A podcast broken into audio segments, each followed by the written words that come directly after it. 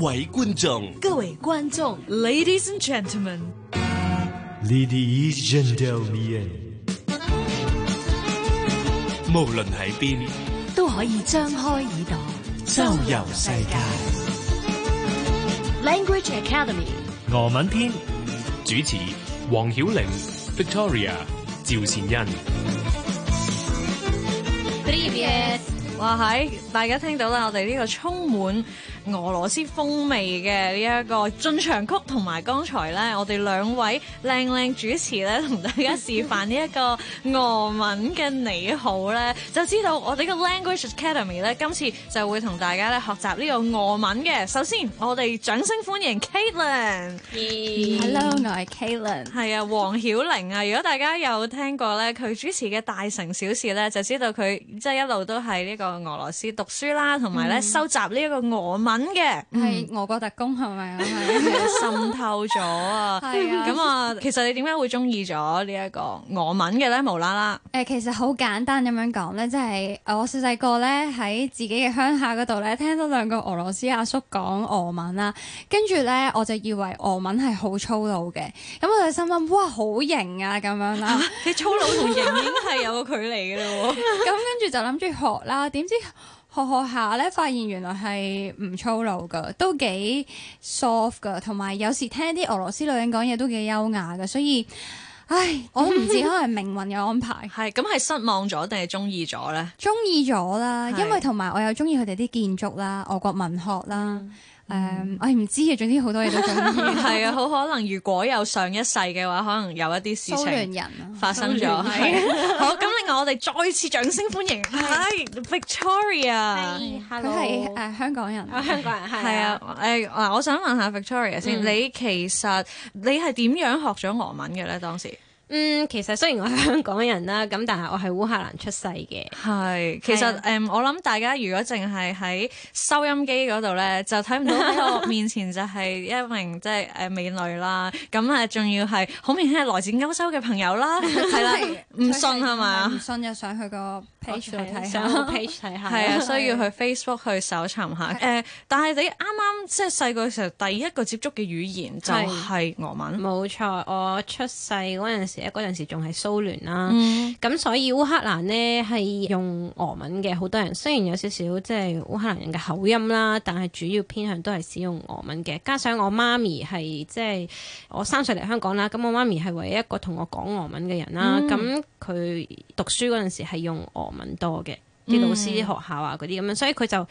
初初咧就誒、呃用俄文同我講嘢嘅，跟住之後佢唔知點解啲愛國情懷突然間多咗啦，出晒嚟出晒嚟啦，咁突然間就轉晒做烏克蘭文，但係都好難嘅， 好難係適應喎。係啊，咁啊，所以咧，我哋咧，你聽到就知道我哋師資強勁啊啦。 今次要俄影一啲文補習篇。名師嘅 poster，啊冇錯啦，咁啊，我哋咧誒接下落嚟咧，連續十三集咧就會帶大家嘅耳仔去到呢一個俄羅斯，了解一下咧喺嗰度嘅風土人情啦，特別係阿 Caitlin 喺嗰度求學嘅一啲辛酸史啦。咁啊、Victoria 又會同我哋講下俄羅斯文呢一個出名難學嘅語言，究竟巧妙喺邊一度咧？嗯，咁、我哋即係拭目以待啦。俄語門外漢，好啦，咁啊，之所以咧，我哋叫俄語門外漢咧，嗰、個門外漢就好明顯係我 啦，喺門口外邊啊望住爺爺咁 樣。我都係企喺個門框上面啊。我都係入咗少少嘅啫。咁啊，我哋咧首先乜都唔好講住，俄羅斯有幾多個字母咧？呢個唔係搶答題嚟㗎，啊三嚇十三個， 三十三個㗎，我 記得係。嗯咁多個，因為英文就二十六個嘅啫喎，係只係。咁啊，我哋咧不如就由頭開始學起啊，好唔好啊？好，首先就係啊，啊，寫出嚟同個 A 字似唔似嘅咧？黐㗎黐㗎，一模一樣啊嗯。啊，好易我呢係個啊，呢個超容易啊！係啊哦好咁啊，跟住第二個咧 bear， ，bear 但係佢會有少少 bear 咁樣咯，嗯有啲氣有震 啲氣出 嚟，俗啲咯個係音，即係係啦 bear 咁樣， bear ，bear 係啦係有少少力水咁樣冇錯嘅。啊冇錯咁啊，第三個咧 v e 佢係誒寫出嚟就好似英文字母個 B 咁樣，但係佢讀音係 V 嘅， V 所以我個名咧係用呢個字係啊 Victoria。但係就係寫好似個 B 字咁樣所咯。以日文我係 Victoria， B，即 係原來睇住係 B，但係咧個口就要發 V。咁樣係啊係啊啊喂喂哦仲有少少噴氣嘅都係啊係，因為我哋有分 soft 啲嗯清濁嘅輔音嘅，係嗯係啦，咁所以呢個只係第三個係咋，啦好第四個 係第四係嘅嘅誒一個調轉嘅 R 水平咁樣調轉左右。水平哦，左右調轉嘅係啦哦，呢個字其實咧，我成日見到啲俄文字咧，就嗯會好俾呢一個字吸引咗咯。係啦，第嗯五個就係 De de 爹跟住之後就到第六個啦，就係 Yeah 耶，咦呢個太容易啦，影相耶啊 Yeah 亦 yeah，都係英文字母就 E 啦， E 寫出嚟就好似， E，係啦之後就 Yo Yo，咁就係頭先個耶嘅上面加兩點就係啦。 yo 跟 yo，住就係到 Yeah je，呢個係似 Yeah 地鐵。係啊係啊係啊，好得意嘅。但係我以前喺香港學俄文嘅時候咧，我有好多同學都發唔到呢個音咯，Jack 震多 啲。個雙兩個嘴唇係喺度係啊係咁啊樣嘅係跟住下一個字有啲似個三字 係 Z Jack 啫係跟住呢一個就到 E，佢係一個水平調轉嘅 N 字 N 字但係其實佢嘅真身係講多次先。 E 係啦，嗯佢單獨嚟計係可以 N 咯，哦，即係真係好似話誒以及咁樣係啦嘅意係思啦嘅係，啦係啦哦咁樣， E 所以好有用嘅呢個字嗯。好啦，跟住下一個就係 E E Yeah Yeah 跟住就到 K 咳就 K K 啦係啦，啦係啦係啦係啦，跟住就到 Le 就係 L L 啦，啦係係喎寫法應該點形容啊？或者似個派啊派喂喂，哦即係數學嗰個派字係咧，啊係咯，我覺得犀似利派跟住下一個就係咩咩？咩係啦，即就係 M 啦 M 啦啦，M 係啦，係啦，跟住就呢？呢，呢呢個就發 N 音嘅，但係但但佢寫寫 H， H 嚟嘅，係啊，個哇，完全係老交誒所 戰以嘅一個狀態。 Natasha 就係呢哎一個係咯，就係 H 咯 H 咁係咯樣咯。哦，係啊係啊，佢寫出嚟個俄文第一個字就係 H，但係佢係嗯 Natasha 讀 N 嘅，係係啦啊。 Language Academy 主持黃曉玲、Victoria、趙善趙恩。善恩。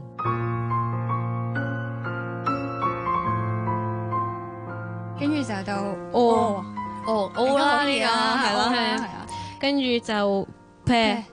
劈啊就 P 音嘅，嗯，係呢啦個就似一個門咯，門咯，係一道啊，門啊係一直道頭門係係啊啊。起角㗎。海或船者係羅馬數字個二咧，你將上面連埋佢咁樣咯。哦好叻啊！你好勁啊！我哋而家係 呢個我中意啊，跟住就到呢個 R 係啊啦，咁你就啊要 R 音 R，我投降啊！呢個啊 雙手舉 高，但係呢個寫係寫 P 嘅，係啊，但係原來係發一個即係不停震動嘅 R 音。 係啊 R R。咦，真係喎，兩個都讀到，但係會唔會有俄羅斯人其實根本就係發唔有到？嗯啊，列寧咯。 我永遠都要講，以前我曾經講過話，哎呀，我學唔識嗰個震音啊，跟住我個老師就講，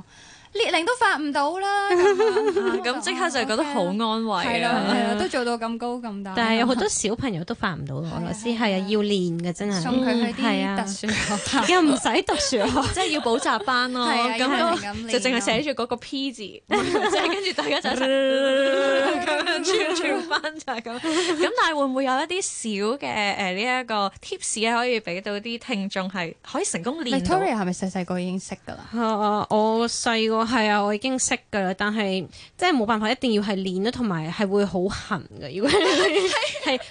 咁樣不停咁喺度咧，就喺度咁樣係咧啊，我我係練翻嚟嘅。我初初學係唔得嘅，初初我就係可以啦咁樣啦。後尾我發現到有一個方法咧係易嘅，就係、大家聽眾可以跟住我一齊做咧，就係、要經過幾日嘅。係咁咧，你首先就要放鬆你條脷啦。我嘅方法就係首先你要啦啦啦啦啦啦啦啦啦啦啦啦啦啦啦，跟住你拉幾日啦，然後又嚕嚕嚕嚕嚕嚕，總之令到你條脷啦好鬆弛嘅係嗯狀態。咁然後再嘗試送氣啦，咁你就可以配合啲 A 音啊啦啊啦啊啦，跟住唔知點解突然之間你就可以啊 咁樣。下一個咧就係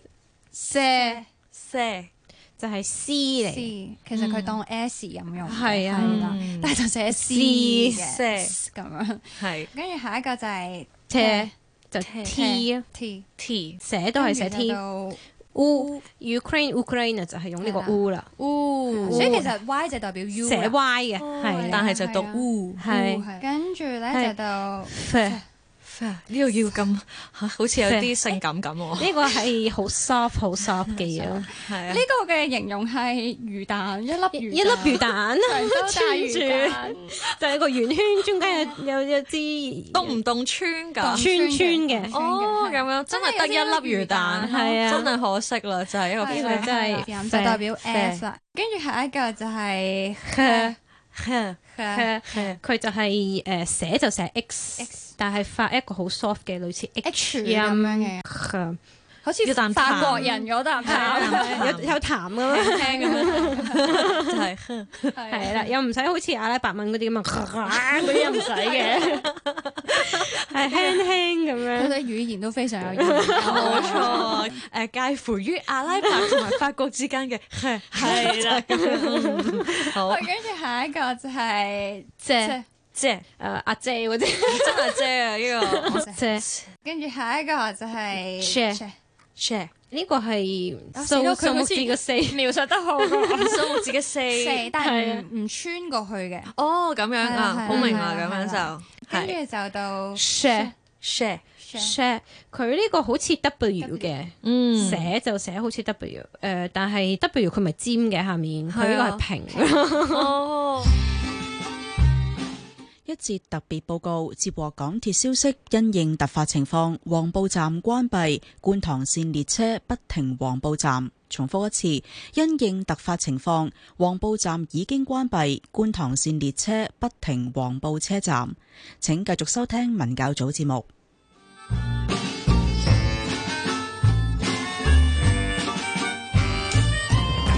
咁咧頭先啊，啱啱我哋咧即係讀完嗰啲嘅字母咧，誒、有一啲起碼喺英文度都覺得啊，好似都見過下嘅喎咁 樣啦。咁但係咧，其實俄羅斯語其中一樣最難嘅嘢咧，就係佢有啲特別嘅符號嘅，或者特別嘅音添嘅。係啦，咁佢就有個硬音符號咧，就 tвердый знак，同埋有個軟音符號 мягкий знак，係咁佢就跟喺啲字母後面嘅，咁就會哦影響到成個字嘅讀音咯。係啦係硬同埋軟係點樣總分之嘅你就咧？係有個硬音符號，你就讀硬啲咯，係啦，嗯係啦有軟音符實啲咧就會讀得軟軟啲輕輕啲咁樣咯係嗯啦。跟住仲有四個發音嘅係字母啦，有一個就係嗯 u，會咁就例如你就係 d 咁樣啦，跟住仲有一個就係 a，E 誒呢個好易記啦係啦，a 咁樣，跟嗯因為 U 住 u 呢啲人名有個 Julia 咧係，Julia，Julia 就係用呢個 U。 Joseph 啦，就係 Joseph 咁樣 Joseph 係跟住最後一個啦，就係嗯 Yeah 呢個好緊要㗎。係點解咧？因為佢係調轉咗嘅大街 R， R，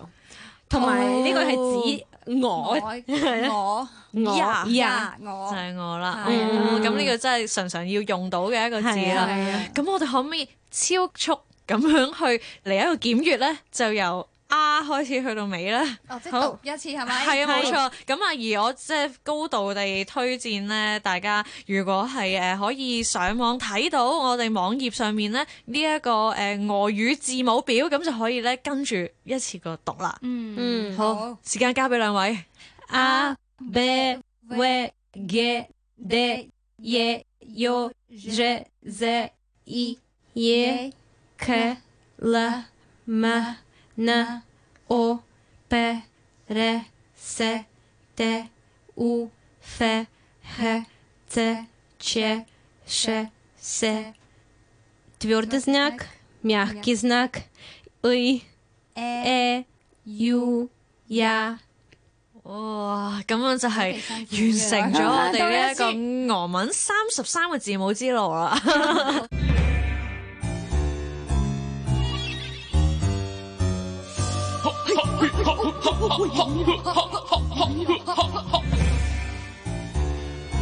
俄國求生術，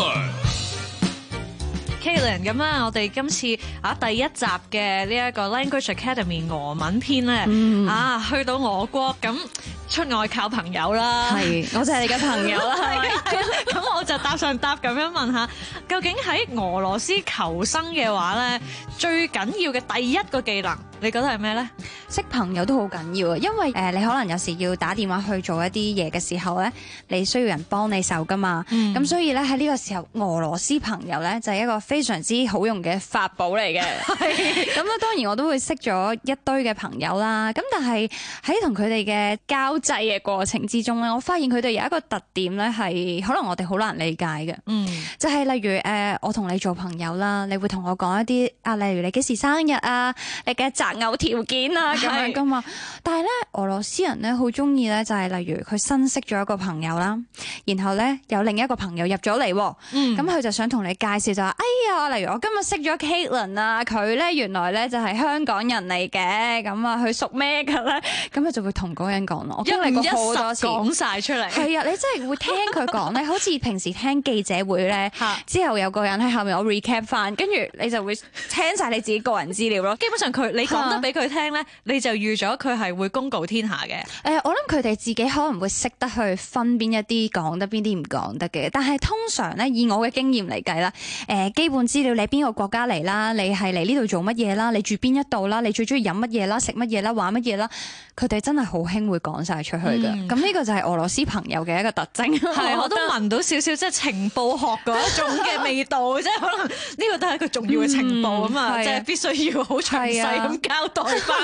咁朋友嘅俄文點講咧嗱，一堆朋友嘅朋友咧就係 d r u s i a d r u s i 啊，係啦，就係、朋友。但係咧，男性朋友同女性朋友咧係有唔同嘅喎。嗯男性朋友呢即係唔係 boyfriend 嗰種，我純粹係一個朋友係男性咧就係 drug drug drug。咁如果係女性朋友咧就係 badruga。 b d r u g a 係啦，咁咧就係、誒、女性朋友，但係咧唔知道大家知唔知咧，即係俄羅斯以前係蘇聯嚟噶嘛，嗯咁喺蘇聯嘅時候咧，佢哋嗌人哋會點樣嗌嘅咧？嗱，我你應該估會啦知嘅，我淨係識廣東話。 咁梗係同志咁樣啦，係啦革命嘅同志係咪先？嗯嗱，啊咁喺呢個喺俄文咧就係 d a v a r i s h d a v a r i s h 係啦，咁你就會好有氣勢咁。通常睇嗰啲俄羅斯電影咧，誒、蘇聯嘅時候咧就會話 d a v a r i s h 咁樣，你就要好有氣勢點埋個頭咁樣。啊我有時都會聽到有人用呢個字，雖然已經係淘汰咗，係咯，即係係去到啊今係啊時今日仍係啊然係啊，即係呢個可能係誒俾人當咗做誒呢一個鬧劇嘅時候，即係可能係當喜劇嘅處理玩下咁係樣咯 會。同志咁樣，即係好怪咯，有時會。咁嗱，頭先你講咗即係男性即係普通朋友同女性普通朋友啦，咁唔、知道男朋友同埋女朋友係咪即係有另有嘅所指咧？遲下誒、其實佢哋有嘅，佢哋其實嗌咧係有好多自己做嘅字出嚟嘅，例如誒、我哋會英文嗌哋 honey 咁樣啦，係啊佢哋、會 honey chka 咁樣，但係其實係英文嚟個 係 honey chka 咁樣，但係 chka 咧就係佢哋好中意將佢變做愛稱啊，係係啦咁就即係我哋咩仔咩仔係啦係啦，或者咩 女好啊咩女你呢個咁講得樣冇錯，就係呢一個，所以個就係蜜糖仔咁咯，親愛的仔，就係明白 honey chka 晒咁啊，佢哋有時都會咁樣講嘅。嗯，咁我哋咧第一次嘅俄國求生術咧，就已經獲得咗呢個交際術啦。咁啊，嗯，睇下下個星期咧，阿 Caitlin 咧又有啲咩 tips 俾大家啦。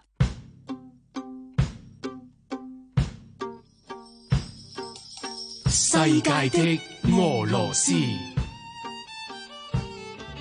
冇錯啦，我哋呢一個嘅環節咧就叫做世界的俄羅斯。點解會有呢個咁得意嘅名？ 我發現啊，其實俄羅斯嘅誒文化影響力咧都幾大，嗯只不過誒、呃有一啲嘢已經係融入咗我哋生活當中，我哋又誒、呃可能俄國人咧嘅誒風格就比較低調啦，即係佢哋唔會嗯都好似係譬如法國啊嗰啲硬係就係要周圍話俾人聽我嘅嗰樣嘢咁，但係俄羅斯又冇嘅。咁所以咧，我哋呢一個世界的俄羅斯咧，就會為大家咧逐一去搜羅翻呢一啲可能係來自俄羅斯嘅物件啦，或者係一啲嘅習俗啦，甚至乎係食物啦，咁啊同大家咧一一介紹翻嘅。咁我哋第一樣世界的俄羅斯係一樣物品嚟嘅喎，冇錯係咩咧？呢個物品咧係好多人去俄羅斯都會買嘅，就咧嚟做手信就非常之好嘅。誒、俾個提示你就係佢一層層嘅，個我知啊，係啦，一唔係千層酥嘅。 咁咧佢就係俄羅斯娃娃啦。係咁呢個俄羅斯娃娃嘅俄文係咩咧？就係 m a t r o s h k a Madrushka。 m a d r u s h k a 咁就係俄羅斯娃娃啦。咁你又知唔知點解俄羅斯娃娃會係呢一個造型咧？其實我以前睇咧，第一次見俄羅斯娃娃嘅時候咧，誒、我覺得有少少恐怖，因為佢係啊冇腳噶。詭異咯，我覺係啊係得，啊即係雖然佢個樣好似即係一個好平靜嘅微笑啦，係啊即係佢都唔係話板起塊面，咁但係咧，因為佢一個套一個咧，誒俾人嘅感覺係你唔知道開到尾會係啲乜嘢嘢，即係其實我細個係好擔心，即係去到佢最中間嗰樣嘢會係咩有咧？紅棗喺入邊，咪即係可能我係啦，可能阿媽將我啲緊要嘢係啊收埋咗喺中間，我唔知 阿媽你隻結婚戒指啊！咁但係基本上去到最尾係一定係一隻實實心心嘅，實心嘅娃嘅。娃。其實俄羅斯娃娃咧喺賣嘅時候咧，佢嘅價格咧都非常之海鮮㗎。人手畫嘅當然就會貴啲啦。咁通常俄羅斯娃娃咧有好多嘅，有五隻啦，有十隻啦，有啲可以去到三十幾隻㗎。咁當哇三十幾隻嘅時候咧，再加埋人手真係手工畫嘅咧，可以賣到去三四千港紙㗎。我見到。哇咁當然有啲可能係即係好中意收藏啊，或者屋企係一個迷你藝術館啊，咁人就會買呢啲啦。咁但係我呢啲窮學生咧，通常都只係買一啲比較平嘅，可能係幾百蚊港紙就可以買到嘅俄羅斯娃娃啦。咁呢個 m a d u r u s h k a 咧係有一個傳說嘅喎。嗯。呢個傳說咧，等我戳下把聲先。相傳咧，呢、一個俄羅斯娃娃咧，你頭先講到佢入面有最細嘅一粒噶嘛，係啊就係咧你要逐層咁樣打開佢，然後對住最細嗰一粒咧許願。係咁當呢個最細嘅一粒睇過外面嘅世界之後，咁佢就會好想出嚟呢個自由嘅世界啊嘛。係咁當你冚翻佢嘅時候，佢就會為咗出嚟呢一個世界嗰度睇清楚呢個世界，而為你達成願望。哇，係 即係你將呢一個俄羅斯娃娃最中間嗰一粒變成你嘅奴隸啦喎，你嘅願望嘅奴隸， 唉咁又冇咁講，即係朋友啊 嘛 OK 即係幫幫你嘅。係啊哇，係喎，估唔到平時可能我哋當係一個手信咁啊，買咗呢個俄羅斯娃娃，原來都有呢個寓意。咁啊，多謝今日 Kalen 同我哋介紹呢個 Madruska。 m a d r u s h k a 俄文點唱集？